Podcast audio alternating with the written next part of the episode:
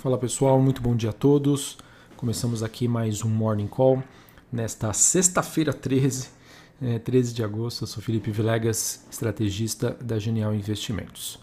Bom pessoal, é, olhando para o desempenho dos principais ativos de risco global, globais, exceto o Brasil, né, os mesmos ainda continuam com uma dinâmica positiva, tendo como principal pano de fundo né, a expectativa de um crescimento ainda saudável expectativa de um processo de normalização monetária nos Estados Unidos de maneira gradual e sem nenhum choque relevante adicional dentro aí desse cenário.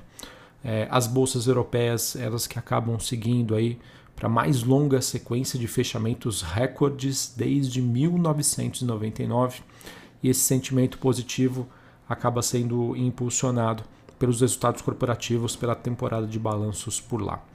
Enquanto isso, né, nós tivemos um dia um pouco mais negativo aí para as bolsas asiáticas.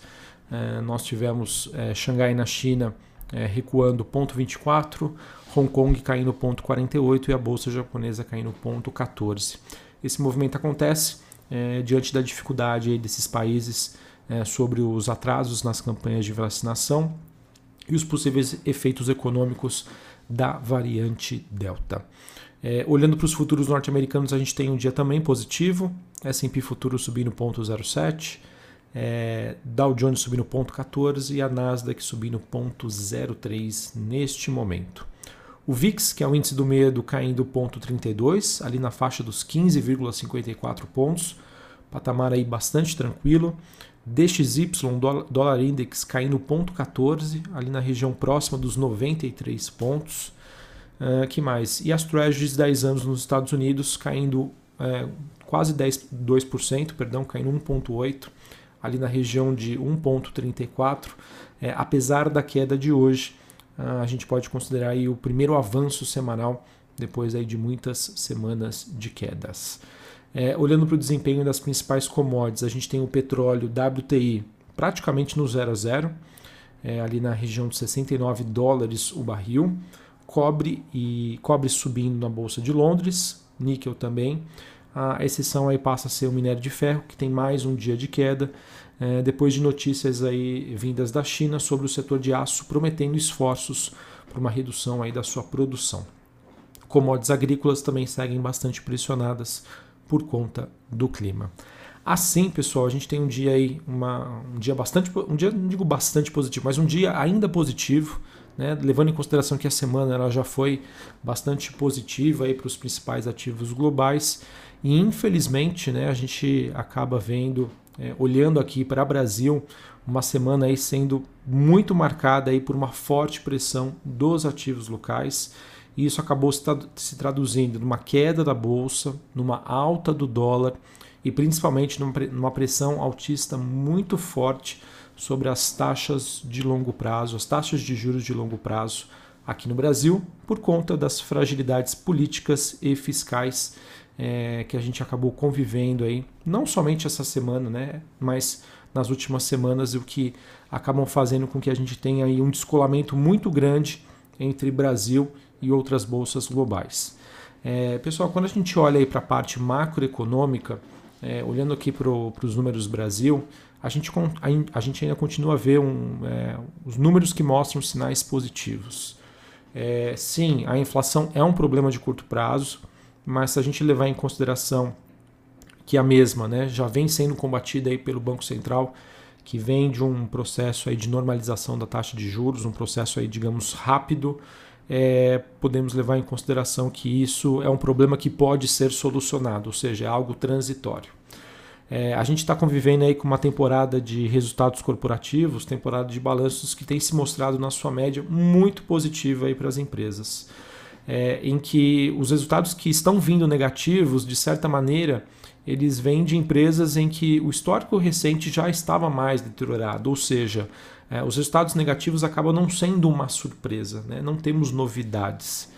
E quando a gente vê né, uma, uma, queda aí dos, dos principais índices aqui no Brasil, né, principalmente em Ibovespa, sendo que as empresas estão mostrando um crescimento dos lucros, é, isso faz com que, de certa maneira, a bolsa local ela fique ainda mais barata em termos de valuation, tá? porque as empresas estão conseguindo entrar, entregar resultado, só que nós temos um componente, né, que, é, que é o que a gente chama de taxa, taxa de desconto, que é o custo de capital em que o mercado verifica, quando a gente vai fazer um, um valor justo de uma empresa, por exemplo, o que, que nós fazemos? Nós projetamos os fluxos de caixa, né, os resultados futuros, e trazemos esses valores é, para o presente, é, uma, levando em consideração uma taxa de desconto que a gente vai colocar no denominador. Quanto mais alta essa taxa de desconto, digamos que mais, digamos, é, mais baixo seria o preço justo de uma ação. E é isso que tem feito aí com que é, a bolsa brasileira se descorrelacionasse aí das principais bolsas globais que estão passando por um momento ótimo, enquanto a gente desperdiça esse momento por conta desses conflitos políticos.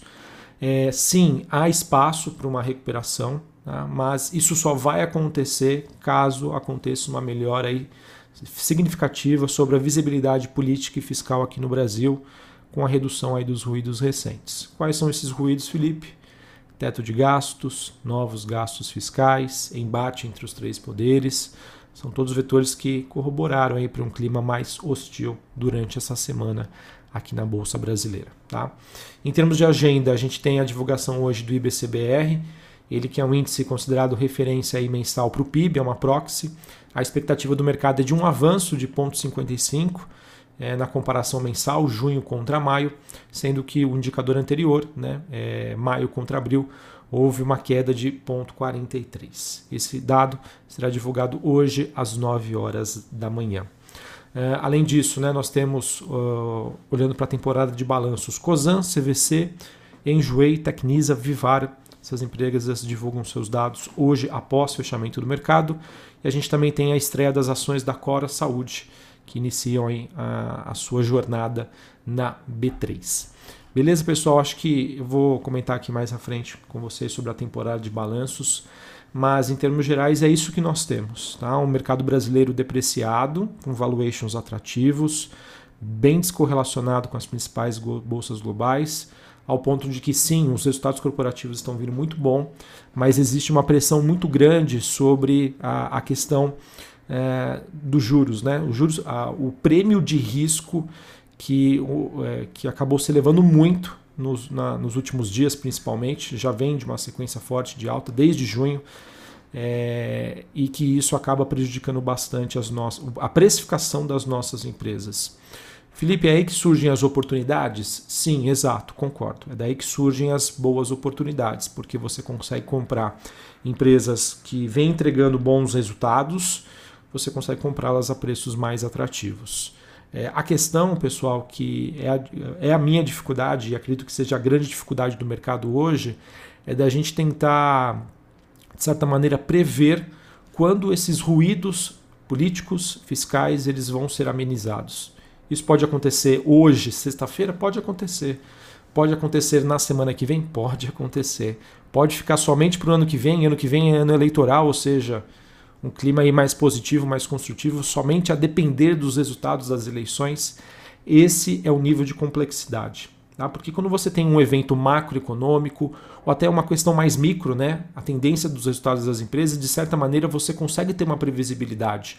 Ou que aquele fator macro ele é transitório, ou que a empresa está fazendo alguma força-tarefa para entregar melhores resultados.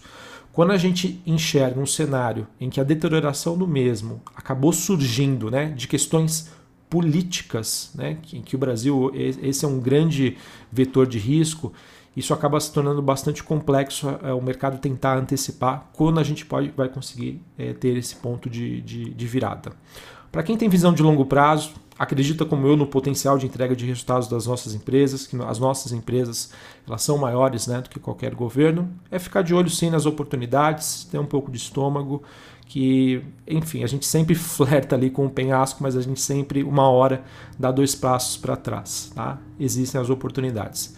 Para quem é mais conservador, não tem jeito, é realmente verificar aí a sua exposição a risco e, de certa maneira, é, esperar a situação melhorar, sabendo que uma melhora na situação ela acaba se traduzindo em preços mais altos, tá bom?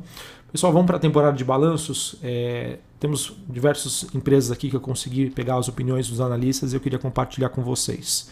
Bom, queria começar aqui com o resultado de Magazine Luiza. Ela reportou um resultado acima do consenso, também das nossas expectativas, assim como o resultado da Via. O destaque ficou por conta do volume de vendas brutas, né, o GMV, teve um crescimento de 60% na comparação é, anual, tá? Segundo trimestre de 2021, segundo trimestre de 2020. Destaque também para o crescimento do e-commerce, 46%. Uh, que mais? Destacamos também o crescimento do EBITDA da companhia, potencial de geração de caixa e também das margens, da margem EBITDA, teve um crescimento de 2,6 pontos, pontos percentuais. Acredito numa repercussão aí positiva, né? Não, se a gente não tiver aí um dia de aversão ao risco por conta dos efeitos Brasília.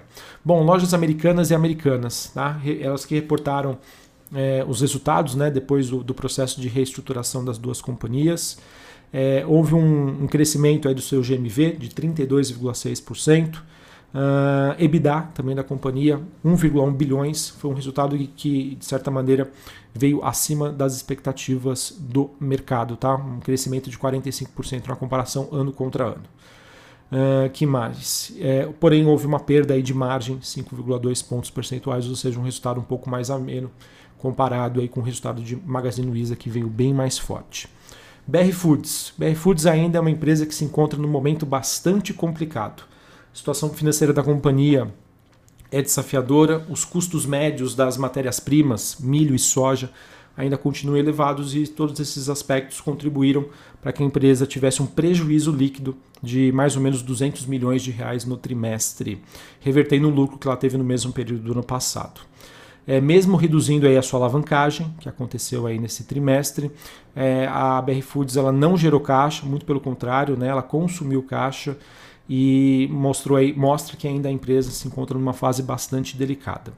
O que acontece? Tá? É, a empresa divulgou um EBITDA de 1,3 bilhão, esse número veio acima das nossas expectativas, mostrou um crescimento de 23% e consideramos que a empresa tem um valuation atrativo, é, ela segue aí com uma redução aí do seu nível de endividamento, ou seja, apesar do resultado ruim, um momento delicado, é, acredita-se que ainda há um espaço e que esse espaço estaria próximo para uma recuperação do mesmo. Tá? Novamente, para quem é mais conservador, é, seria mais, é, digamos, racional esperar uma, um certo avanço aí na qualidade, na saúde financeira da companhia. Para quem for mais agressivo, né, gosta de realmente aproveitar dessas oportunidades em cenários mais deteriorados, ela nos dá uma sinalização de que, apesar do momento ruim, esse ponto de virada poderia estar próximo. Uh, a gente também teve o resultado de Sanepar, Sanepar que divulgou aí números sólidos, tá? Finalmente, depois de uma sequência de resultados ruins, a Sanepar conseguiu aí reportar um EBITDA acima das expectativas do mercado. E nesse trimestre a empresa conseguiu entregar um bom mix né, de notícias positivas de diversos fronts. Na parte de receitas, né, é, água, esgoto, né, os volumes faturados também foram maiores, houve um crescimento. Uh, o EBITDA da companhia veio acima das nossas expectativas e também do mercado, e isso acabou acontecendo devido ao maior controle de custos. Tá? Isso acabou sendo um grande chamariz aí para a companhia. O que acontece, pessoal? Sanepar ainda segue dentro de um momento bastante delicado. Esse resultado foi positivo olhando o histórico da companhia recente? Sim. Mas olhando a capacidade de entrega de resultado do setor como um todo, é um resultado ainda que segue bastante deteriorado. Tá? Olhando o copo meio cheio, é, sabendo que a empresa vem passando por um momento muito ruim, uma normalização dos seus resultados, ou seja, uma entrega de um resultado como é de se esperar pelo mercado, acredito que possa ser bem-vinda para os seus acionistas. Não tira a empresa, digamos aí, do buraco, mas mostra aí que elas vem fazendo os maiores esforços para amenizar esses efeitos negativos. Tivemos o resultado de Azul, que reportou um resultado ainda fraco, é, mas que já era esperado pelo mercado devido à segunda onda da Covid-19, que prejudicou não somente a Azul, mas o setor como um todo, tanto aqui no Brasil como globalmente falando. É, EBITDA da companhia veio em, em, linha com as nossas projeções. O destaque ficou por conta de divisão carga, né, que seria aquela parte de logística em que ela continua entregando aí um crescimento acelerado, é, mesmo aí com um momento aí de restrições e circulações e baixa demanda aí por passageiros. Tá? Com caixa recorde, o risco de insolvência da companhia acaba ficando para o passado, mas ainda temos uma certa preocupação na capacidade da empresa, já que ela ainda está bastante alavancada de repassar um aumento dos custos, né, com uma demanda aí mais sensível e um preço aí junto com uma elevada alavancagem da companhia. Então, resultados fracos, é, de maneira geral dentro do que o mercado esperava, mas olhando para frente ainda se, nos sentimos ainda um pouco mais desconfiados sobre a capacidade de, de, que esses resultados melhorem. Lojas Renner, pessoal, reportou resultados muito bons, acima das expectativas do mercado, uma performance aí muito boa da, da Realize. É, o EBITDA veio em linha com as expectativas e, no caso, é, esperamos aí uma reação positiva do mercado, uma vez que a Lojas Renner acabou mostrando aí uma série, uma, uma recuperação sequencial importante no seu faturamento e com a volta da normalidade acontecendo, as campanhas de vacinação acompanhando, houve uma melhora aí significativa na sua margem bruta, ou seja, a empresa fez a sua parte e deve aí colher os frutos olhando aí para os próximos trimestres. Vamos ver, mas acredito aí que ela, dentro das possibilidades, divulgou bons números. Uh, Para finalizarmos aqui, queria falar do resultado de Arezo e Grupo Mateus.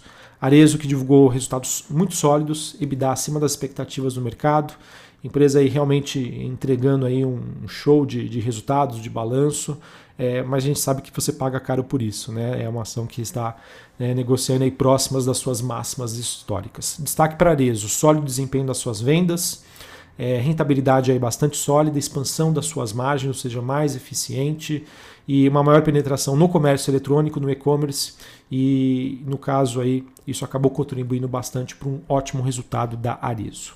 E por fim, o resultado do Grupo Mateus, que reportou resultados sólidos acima das expectativas do mercado. O principal destaque ficou por conta do faturamento do Grupo Mateus, que teve um crescimento de quase 30% na comparação é, ano contra ano e isso também foi principalmente impulsionado pela forte abertura de lojas da companhia. Foram 45 novas lojas nos últimos 12 meses. Tá? É, houve uma retração da margem bruta, é, mas ela conseguiu expandir a sua margem operacional através aí da sua alavancagem e também controle das suas despesas. É, a companhia apresentou uma queima de caixa, 28 milhões, mas isso é explicada principalmente aí pelos investimentos associados ao seu plano de expansão, desde da sua chegada à bolsa. Beleza? Então, resultados bons, resultados positivos.